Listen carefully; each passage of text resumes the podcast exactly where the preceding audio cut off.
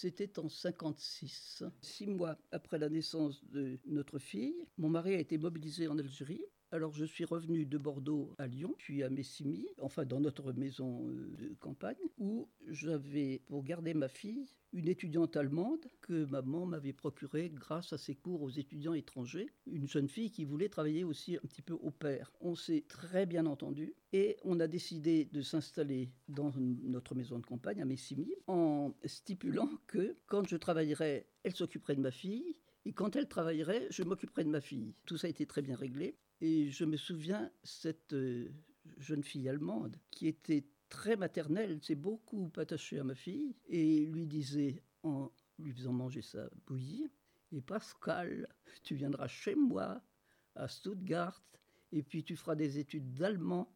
C'est ce qui s'est passé. Des années plus tard, ma fille a fait des études d'allemand, est allée chez sa nounou c'était vraiment, ça a été une belle période, une très belle période. C'était une belle période et en même temps, votre mari était en Algérie. Oui, c'était une belle période amicale. Mais autrement, bien sûr que j'étais très, très inquiète, même si euh, les lettres de mon mari se voulaient rassurantes.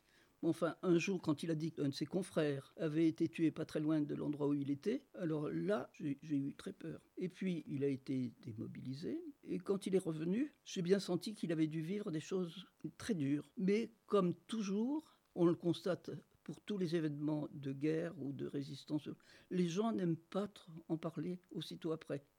C'est comme si c'était tellement incroyable que ça susciterait plutôt le scepticisme que la sympathie ou la compréhension. Il a fallu des années pour que je comprenne le pourquoi de son, sa tristesse, comme avait été très triste son père qui avait fait Verdun, qui racontait jamais ses histoires de Verdun, mais on le savait un petit peu par ses, collègues. Et c'est vrai, même si le temps, son temps de présence là-bas a été court, je crois que la densité des événements rendait euh, ce, séjour euh, très, très pénible.